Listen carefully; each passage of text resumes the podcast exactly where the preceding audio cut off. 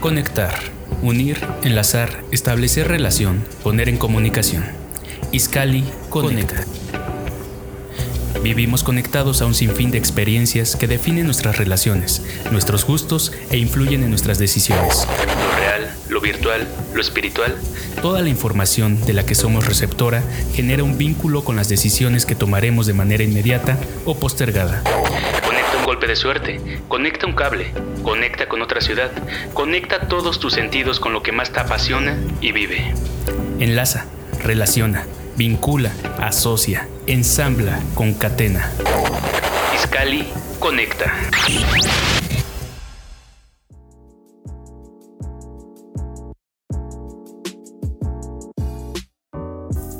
Iniciamos.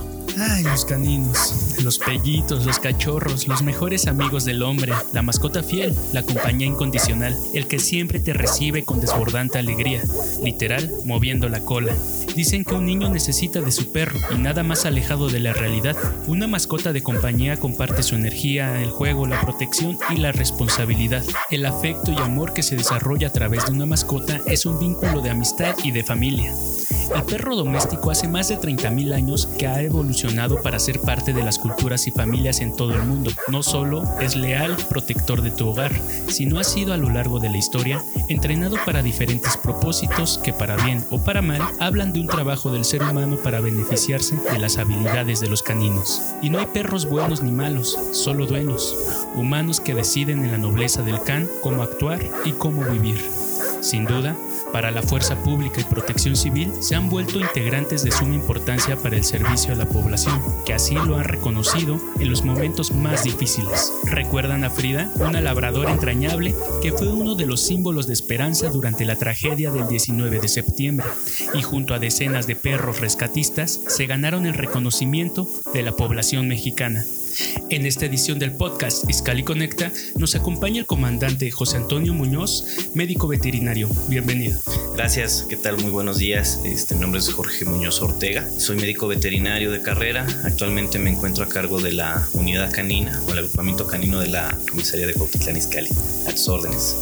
Como lo mencionó, él es de la Comisaría de Seguridad Pública de Cuautitlán Izcalli, perteneciente a la unidad canina, y bueno, nos platicará acerca del servicio que prestan los caninos, sobre cuál es el, eh, eh, su apoyo en el municipio, cuántos hay en el municipio, su mantenimiento y un largo, largo, etcétera. Bienvenido una vez más y comencemos. ¿Qué es la unidad canina? La unidad canina se fundó o se desarrolló en el 2014 con la finalidad de atender temas de prevención el trabajo de una unidad canina es muy diversa. Podemos tener perros destinados para eh, eventos masivos, eh, perros de choque, este, para contener manifestaciones.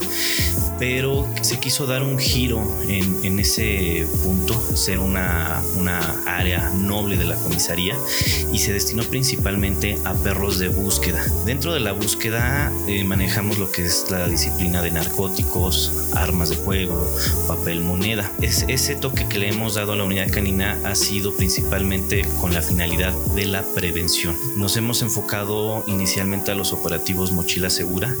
El operativo Mochila Segura que ha tenido muy buenos resultados, ha tenido muy buen impacto, ha tenido muy buena aceptación por parte de la ciudadanía. Desafortunadamente el consumo de, narcóticos, el consumo de nervantes eh, se ha incrementado mucho actualmente con la sociedad, con la población y pues obviamente eso conlleva o nos desencadena a diferentes tipos de, delitos. Entonces lo que, lo que nosotros hemos querido hacer precisamente con la unidad canina es ese punto, no tener un área más de prevención para poder inhibir esos delitos. Obviamente sabemos que las adicciones nos va a conllevar a unas consecuencias que va a afectar pues, obviamente tanto a la familia como a la sociedad.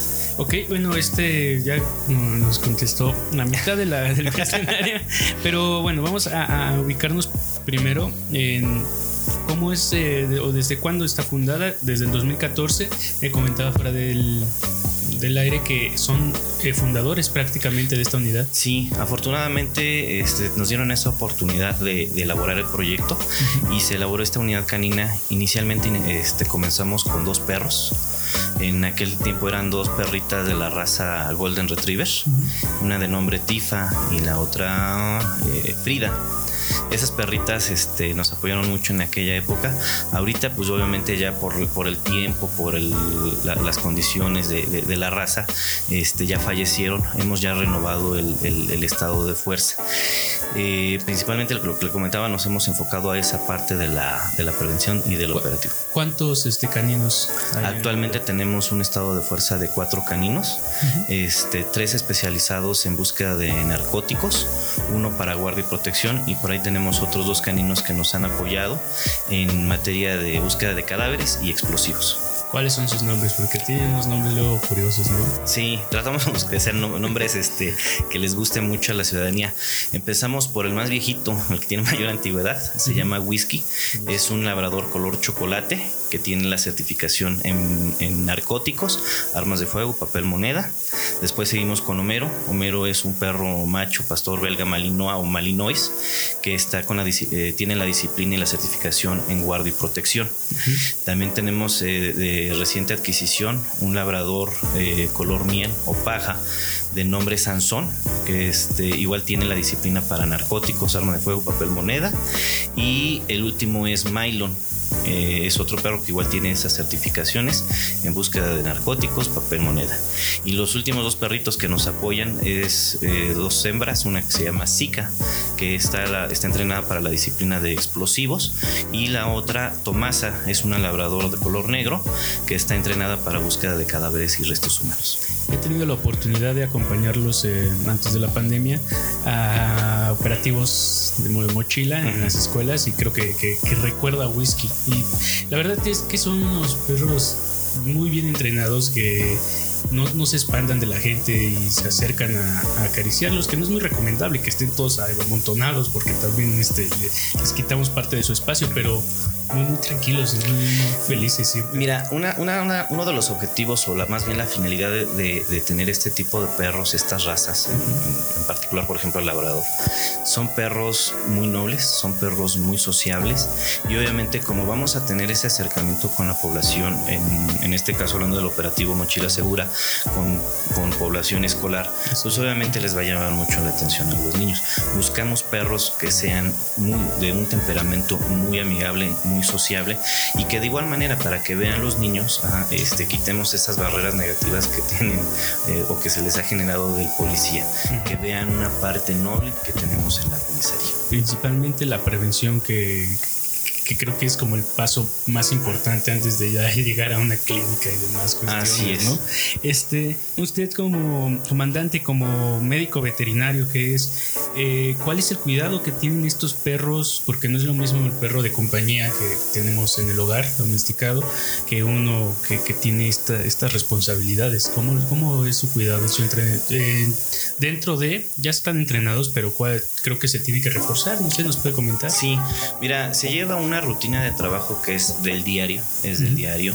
Digo, a lo mejor habrá días en excepciones por las actividades que no nos las llevemos a cabo, pero desde que el personal llega se hace una revisión física de los perros, una exploración corporal de pies a cabeza totalmente y en el inter que se va haciendo la, exploración física, este, damos un cepillado o un cardeo del perro, que esto obviamente también va a favorecer su circulación y de esta manera este, nosotros nos vamos dando cuenta si el perro tiene, no sé, alguna lesión, alguna protuberancia, algo que nos ayude a identificar este, algún problemita en el perro.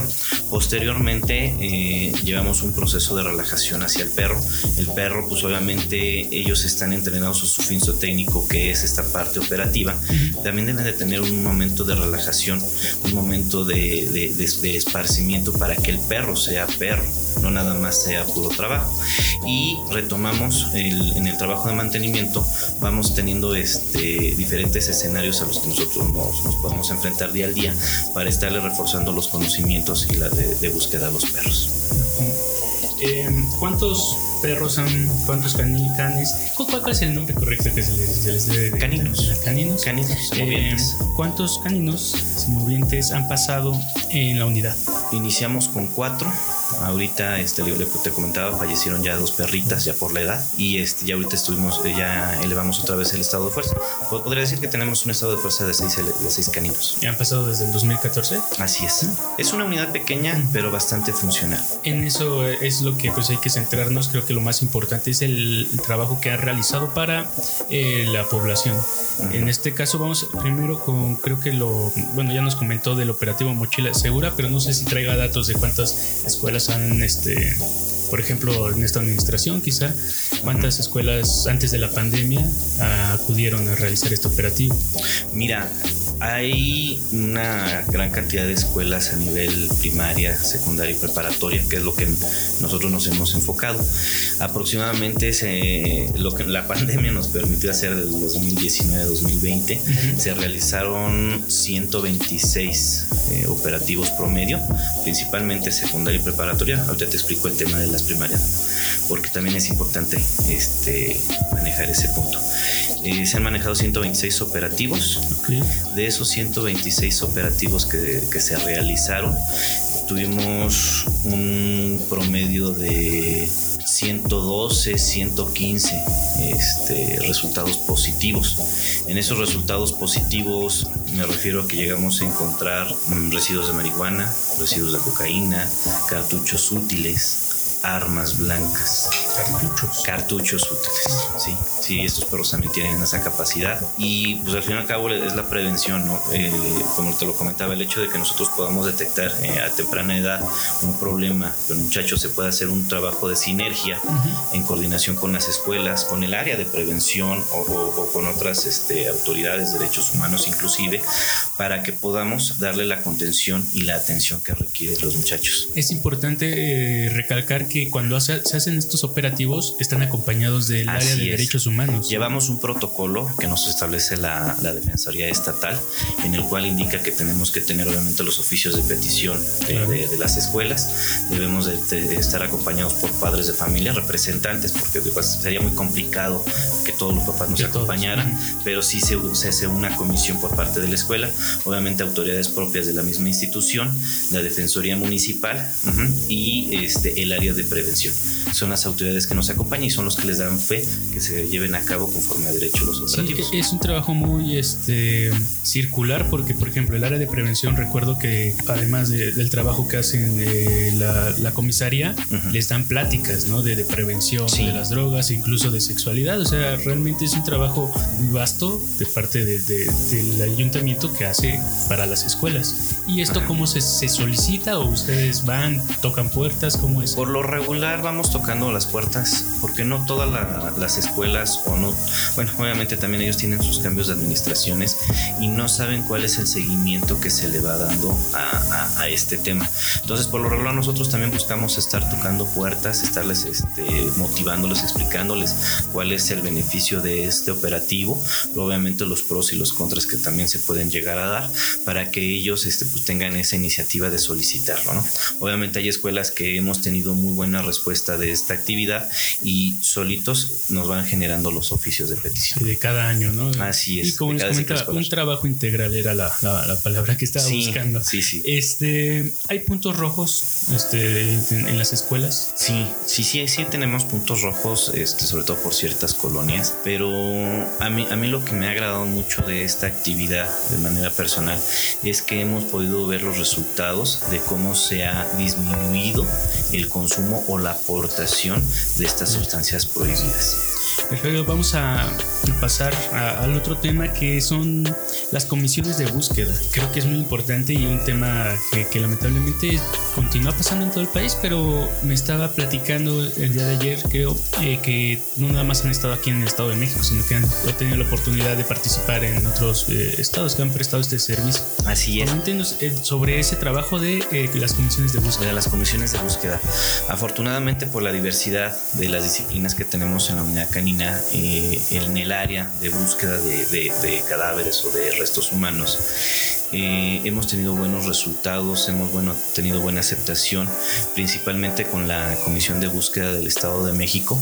Eh, hemos tenido una sinergia de trabajo muy fuerte donde nos hemos dado a conocer con otras instituciones, como también te puedo hablar lo que es la Comisión Nacional de Búsqueda, la Comisión de Búsqueda de la Ciudad de México, hemos colaborado con la Comisión de Búsqueda del Estado de Hidalgo. Digo, no seremos los únicos que tenemos perros, pero afortunadamente por la disciplina que hemos tenido en esta, eh, en esta parte laboral, hemos tenido esa aceptación y hemos podido dar muy buenos resultados y que obviamente la gente tenga esa confianza de tomarnos en cuenta para darles resultados. Estamos hablando del tema de las desapariciones forzadas, que es un tema que está muy latente, desafortunadamente, y ahí lo que busca la familia en, esos momentos es una esperanza de vida, es una esperanza, un, un rayito de luz en dar con el paradero de sus familiares, que sí es bien cierto que a lo mejor están hechos a la idea que ya los vamos a encontrar este, a, sus familiares ya fallecidos, pero yo creo que es eh, poderles dar esa esperanza de tener a quien llorarles y dónde llorarles, es darle una tranquilidad y en lo particular o en lo personal, yo creo que es un punto que me ha reconfortado en poder dar esa tranquilidad a las familias. Este trabajo, bueno, esa era la, la pregunta, ¿cómo lo hace de comprometerse con, tanto con los canes como con las familias, ¿no? O sea, tiene que estar siempre la disciplina ante todo. Sí, obviamente eh, el, el, trabajo de los perros para ellos es un juego, para nosotros el tener un logro pues es, es un, plus, una palomita, ¿no?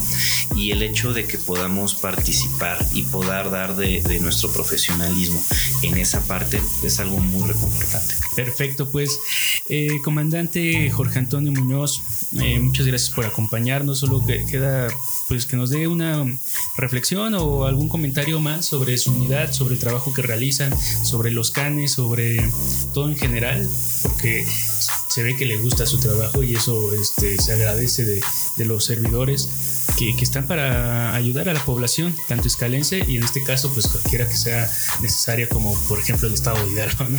Este, no, este, realmente es, es, es un tema muy, noble. Creo que es un tema muy noble esta unidad y no sé, lo que nos guste comentar para finalizar. Pues más que nada, este, invitar a la ciudadanía a que conozcan el trabajo que estamos realizando, que vean que hay que quitar ese estigma del policía malo.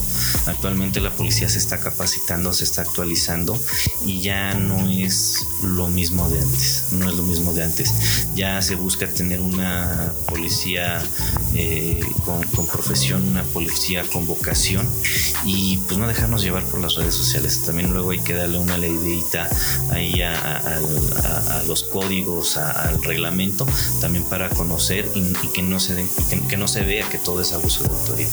Que se vea la parte noble de la policía. Comento que se acerquen a la comisaría porque, bueno, no todo es este. No es que siempre tengan el 100% de los recursos. Lo que yo les digo, pues, date una vuelta luego si es este trabajan con lo que tienen, ¿no? Y hacen el mejor esfuerzo posible. Una pregunta más rápido. Sí, claro. Cuando aquí, pues, eh, afortunadamente podría decirse, pues, no, no, no se podría dar que, o no se ha dado que un temblor, por ejemplo, tire un edificio, pero los accidentes pasan, ¿no? Y la semana pasada me parece que se quemó un edificio en Bosques. Pudo haber sido peor eh, la, la, tragedia. Los perros pueden ayudar a encontrar esos, esos escombros. Esos. Sí, sí, los, los, perros tienen esa capacidad también de, de, apoyar en desastres naturales. Digo, en el caso del incendio, digo, es una, es una cuestión diferente, pero si retomamos ahí en septiembre de 2017, este, su servidor de manera voluntaria pudimos apoyar ahí en las labores de búsqueda y rescate en la Ciudad de México. Pues bueno, este, muchas gracias, comandante Jorge Antonio Muñoz. Él es médico veterinario perteneciente a la Comisaría de Seguridad Pública de Cuautitlán Izcalli y es parte de la unidad canina. Muchas gracias. A sus órdenes. Amigos y amigas iscalenses, no queda más que hacer una reflexión sobre estos canes y los animales en general.